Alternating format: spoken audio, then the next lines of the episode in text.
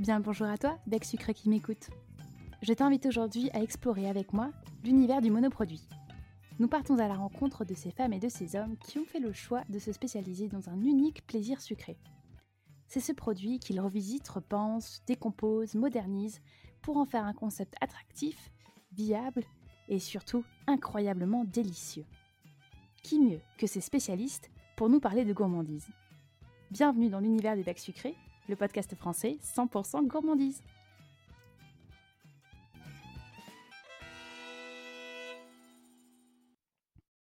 Aujourd'hui, nous vous proposons de retomber en enfance en parlant de la barbe à papa. Ce produit si symboliquement associé à l'insouciance, à la bonne humeur et au plaisir de vivre régale depuis bien longtemps les petits et les grands. Explorons ensemble ce plaisir sucré avec Célia, fondatrice de la maison de la barbe papa. Bonjour Célia et bienvenue à toi dans les bacs sucrés. Bonjour, je suis ravie d'être là. Donc, comme tu l'as dit, je suis, Célia, fondatrice de Maison de Papa depuis 2018. Et aujourd'hui, euh, je vais venir vous parler de cette confiserie qui, euh, a traversé les générations et à qui, en fait, j'ai fait faire le twist avec des, goûts incroyables ou aussi avec des nouveaux formats de dégustation. Et ça, je vais vous faire découvrir tout ça aujourd'hui. Super. On va parler euh, tout de suite du coup du produit, de son origine et de son histoire. Est-ce que tu peux nous dire euh, qu'est-ce que la barbe à papa? Ah, la barbe à papa. C'est, euh, mais pour moi, c'est, ce qu'on appelle la tour Eiffel des confiseries. C'est une confiserie qui existe depuis plus de 120 ans en fait. elle n'a pas changé en fait depuis 120 ans. Je vais vous raconter une petite anecdote. C'est quand même un dentiste qui a inventé la machine à barbe à papa et donc la barbe à papa c'est un, couple de confiseurs et un dentiste qui a inventé cette confiserie, euh, donc il y a très très très longtemps, et qu'on connaît en fait, qu'on connaît tous, et qui, euh, qui a traversé en fait les générations. nos grands-parents en mangeaient, nos, parents en mangeaient, nos enfants en mangent, nous on en mange. C'est quand même extraordinaire ce, produit. Est-ce que c'est un produit qui a été créé par des Français? Pas du tout les créateurs sont des, des Américains. ça a été créé sur le territoire américain lors d'une exposition universelle de 1898. Donc tu vois, c'est très très vieux. Et ils ont inventé ça en fait. voilà, ils ont, ils ont fait chauffer du sucre. Comment ça fonctionne? Ils ont fait chauffer du sucre dans un gros chaudron. Ils ont, monté la température, ce qu'on appelle nous la température de fusion, qui est autour de, 180 degrés. Donc là, je te donne des détails hyper techniques. Hein. Mais euh, voilà, à cet état-là, le sucre devient liquide et ils ont fait tourner, ils ont fait tourner euh, leur, chaudron et ça, ça a créé ce qu'on appelle des, ils appelaient ça des cheveux en fait, hein, des fils, des fils de sucre. Et ils ont eu l'idée de le mettre autour d'un bâton et ils ont fait un carton, effectivement, lors de la première exposition universelle en 1898. puisqu'il y avait, y avait ils ont exposé à ce, moment-là leur, leur barbe à papa et leur machine, effectivement. Est-ce que tu sais pourquoi est-ce que la barbe à papa est rose? Alors, je pense tout simplement que ça devait être... alors, c'est que des suppositions, hein, ça devait être un produit très orienté petite fille en fait, tu vois, ça fait comme des cheveux de, de mmh fée, mais le, fait qu'elle soit rose, voilà, je pense que c'est un choix, j'ai envie de dire un choix marketing, même si peut-être à l'époque on n'en faisait pas tant que ça du marketing, mais mais je pense que c'est un choix, voilà, lié, tu vois, à cette couleur, elle, c'est féerique, c'est beau, c'est doux, euh, chose que tu retrouves pas dans des, dans des couleurs, hein, je sais pas, du jaune, du bleu, c'est moins féerique quand même. Voilà, je pense que c'est ça en fait. Et puis le rose est associé également bah, à la fraise. ils l'ont coloré de, la couleur de la fraise, même si c'est pas vraiment sa couleur hein, qu'on connaît nous quand on cueille nos fraises, c'est plutôt rouge que rose. Mais voilà, ce côté, ce côté rose est associé à ça en fait. D'accord. Et traditionnellement, où est-ce qu'on retrouve la barbe à papa? On la retrouve beaucoup dans les fêtes foraines. Hein, le, produit de barbe à papa, c'est quand même associé au monde du forain.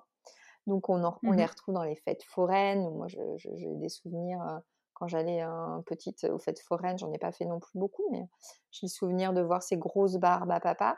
T'en trouves aussi au cirque et dans quelques parcs mais il n'y a pas de lieu où l'on peut en fait déguster une, barbe à papa. En tout cas, en France, ça n'existe pas, sauf chez nous.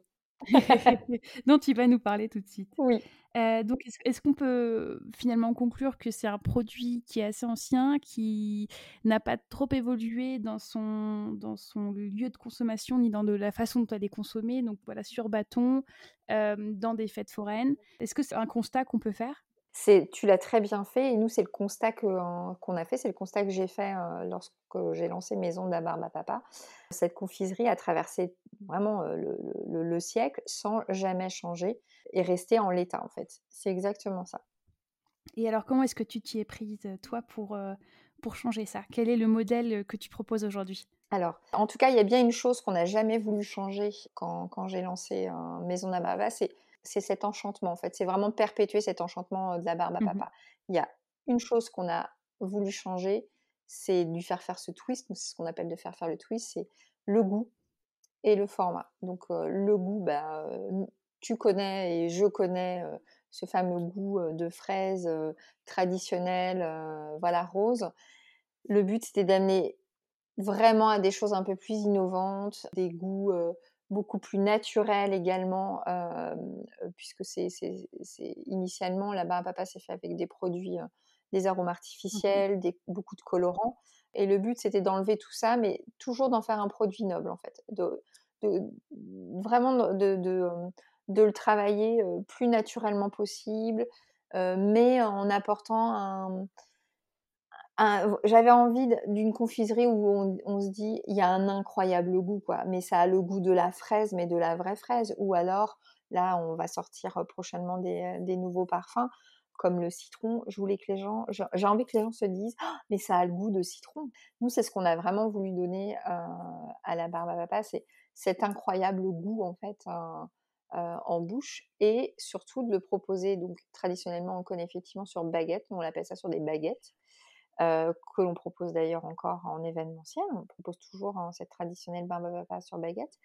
Mais on a eu envie, heu, avec mon associé, de le proposer, qu'on appelle en format pocket, qui est un petit carré de barbe à emporter, que l'on peut, heu, voilà, que l'on peut déguster en fait, partout. Tu le mets dans ton sac, heu, tu le mets, heu, tu le dégustes après le sport, heu, tu le, tu le manges, au bureau, entre copines, voilà, que tu emportes partout avec toi, en fait. Super. Donc tu as 2 axes d'activité, j'ai bien compris. Ton ta partie événementielle, où tu te présentes du coup sur des événements pour, faire de l'animation, c'est bien ça? Exactement. On est une des premières marques qui s'est positionnée sur en France, et à Paris surtout, puisqu'on fait beaucoup d'événementiels sur Paris où on proposait nos barbes à papa en, heu, pour les pour les événements, de de nos clients. Nos barbistas viennent filer du de la barbe à papa de sous les yeux des clients. C'est vraiment un show culinaire, en fait. Incroyable. Et depuis cette année, la maison, elle lance effectivement une activité de vente, ce que je te disais tout à l'heure, sous plusieurs formats. Il y a le format baguette, il y a le format pocket et prochainement, ce qu'on appelle nous le format dosette. Sont des petites cloches de barbe à papa euh, toutes fraîches qu'on livrera à domicile. Super.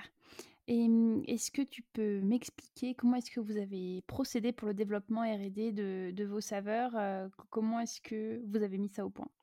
Alors ça a été un long processus euh, de R&D, effectivement.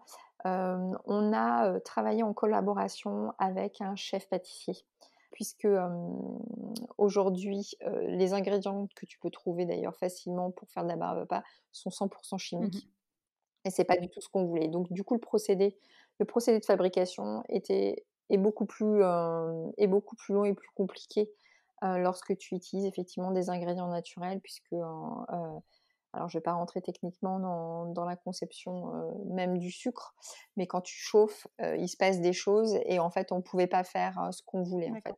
Et en goût et effectivement, il y avait aussi la partie goût où on voulait vraiment quelque chose d'un peu plus, haut niveau qui fasse miam en bouche, en fait. Donc, on a longuement travaillé avec un chef pâtissier pour élaborer ces goûts. On a dû faire, à peu près 6 à 8 mois de de R&D et on a fait aussi beaucoup de R&D pour l'emballage. Mmh On cherchait également un bah, déjà, on on cherchait un un emballage, heu, 100% recyclable qui conserve vraiment les saveurs, qui ait vraiment beaucoup de barrières, que ce soit à l'humidité, aux saveurs et à l'oxygène et ça, ça a été, heu, ça a été assez long en fait, à mettre en place, en fait. Comme nous, on rigole pas trop avec la qualité en chez nous, ça a été long de trouver, heu, les bonnes personnes pour pouvoir réaliser, heu, ce sachet. Et aujourd'hui, dans votre gamme, combien de saveurs est-ce que vous proposez? On va proposer 4 saveurs. Donc on a annoncé, heu, qu'on sortait la fraise. Là, je t'annonce que nous allons sortir le citron, heu, agrumes Mmh mh. et je te donne une petite, heu, une petite exclue si tu veux sur le 3e parfum. Ouais. Nous sortirons, parce qu'on n'a pas encore annoncé notre carte, nous sortirons la vanille tonka, Mmh. prochainement. Fantastique. Ouais. Parfait. Super et alors, dis-moi, aujourd'hui, les tendances, veulent que la pâtisserie, tend à se désucrer. Est-ce que c'est, un challenge que vous que vous considérez également? Et comment est-ce que vous vous y prenez pour aborder cette problématique? Alors effectivement, la tendance est plutôt à, heu, je mets plus de sucre, heu, dans mon alimentation ou même dans mes pâtisseries. Mais nous, on n'est pas du tout sur ce créneau-là. Déjà parce que, heu, notre produit est 100% sucre. On est dans le monde de la confiserie et non pas de dans le monde de l'alimentation. Donc on est plutôt dans le l'esprit Mmh mh. plaisir et consommation, consommation pas régulière, voilà et régulée d'ailleurs, puisqu'on propose pas forcément, des très, très grosses quantités en en barbe à papa. Mais on n'est pas dans l'alimentation, c'est-à-dire que c'est pas un produit que tu vas manger tous les jours. Donc en fait, on ne changera nous, on n'a pas dans l'optique de se dire: «Tiens, on va faire des barbes à papa sans sucre». D'ailleurs, c'est un procédé qui n'existe pas, puisque d'ailleurs on doit utiliser certains types de sucre pour pouvoir arriver à cet état de fil. Donc heu, non, ça ne fait pas du tout partie de nos projets. En revanche, on est plutôt dans, l'état d'esprit des gens où on consomme de manière Mmh mh. raisonnable. Mais il faut aussi savoir se faire plaisir. Dans le monde de la confiserie, ça reste un bonbon. Voilà, quand on sait qu'on va manger des bonbons ou des confiseries, on sait qu'on mange du sucre et on est dans cet état d'esprit de se faire plaisir, en fait. Tout à fait. Et et dis-moi, comment est-ce que toi, tu es tombée dans cet univers? Tout à fait par hasard. Je suis arrivée ici, mais vraiment dans par le pur des hasards, puisque, en j'ai une formation en fait, moi je viens du milieu, de l'ingénierie informatique. C'est un milieu qui n'a strictement rien à voir avec, le milieu de la confiserie et de la gourmandise. J'ai des enfants, tu vois? J'ai, heu, 2- 2 grands enfants et il y a quelques années, j'ai eu envie, lors de l'anniversaire de ma fille, de mon aînée, je lui avais dit: «Mais tu sais ce qu'on fera pour tes copines? On fera, de la barbe à papa». Parce que je trouvais que c'était un produit qui était, visuellement, très poétique, qui, qui pousse qui pousse au rêve d'ailleurs, hein, heu, je trouve que c'est quand même c'est doux, c'est c'est soyeux, heu, c'est léger et je m'étais dit: «Ah on fera ça à ton anniversaire, ça va être génial». Moi ça m'a ça m'attire en fait et j'ai acheté une machine, heu, pour faire ça à son anniversaire D'accord. et ça a plutôt bien, ça a plutôt bien fonctionné et moi dans mon é dans mon esprit, je me dis: «Beh, je je l'achète et puis je la remettrai en location, sur un sur le site du Bon Coin pour pouvoir la rentabiliser» et puis, heu, tu vois, ça a fonctionné, heu, les gens m'appelaient, heu, pour louer, pour louer la machine. Je me suis dit: «Oh tiens, c'est drôle, heu, il y a beaucoup de gens qui aiment, qui aiment la barbe à papa, je vais en acheter une 2e puis je vais louer la 2e» et et ainsi de suite, de fil en aiguille, j'ai dit: «Non mais c'est incroyable quoi, comment comment se fait-il, que les gens cherchent à, faire de la barbe à papa?» je pensais pas du tout que c'était un produit qui attirait tant que ça, en fait et heu, voilà, c'est parti de ça. J'ai fait une étude de marché, j'ai vu qu'en fait, finalement, il y avait, heu, aucune entreprise qui s'était positionnée sur cette friandise-là. Alors qu'en fait, heu, tu peux trouver, rapidement quand on te parle de macarons, rapidement tu peux dire, la durée puis a un mais. Quand on te parle de papa, personne n'était capable de me donner une marque en vrai. fait, de Mmh. me donner un une maison, une de maison de confection qui représente la papa. Je me suis dit: «Il y a certainement un Mmh créneau», mh. heu et puis d'une machine, heu, je suis passée à 15 et puis ainsi de suite et heu, on est devenus effectivement, Maison à papa est devenue en peu de temps, la 1re marque de confiserie dédiée effectivement à à cette confiserie-là, sur la région, bah, d'abord sur la région parisienne en en événementiel et puis maintenant, heu, j'espère très, très prochainement, heu, dans les, dans les placards, ou dans les poches des gens avec nos pockets en fait. Bien sûr et à quel moment tu t'es dit, «Je je vais quitter mon emploi, dans l'ingénierie informatique et me me dédier à la confiserie»? Est-ce que c'est c'est quelque chose qui t'a fait peur sur le moment? Non, ça ne faisait pas peur puisqu'en fait, je venais déjà, avant de quitter mon emploi, dans dans l'ingénierie, j'avais déjà monté 2 sociétés.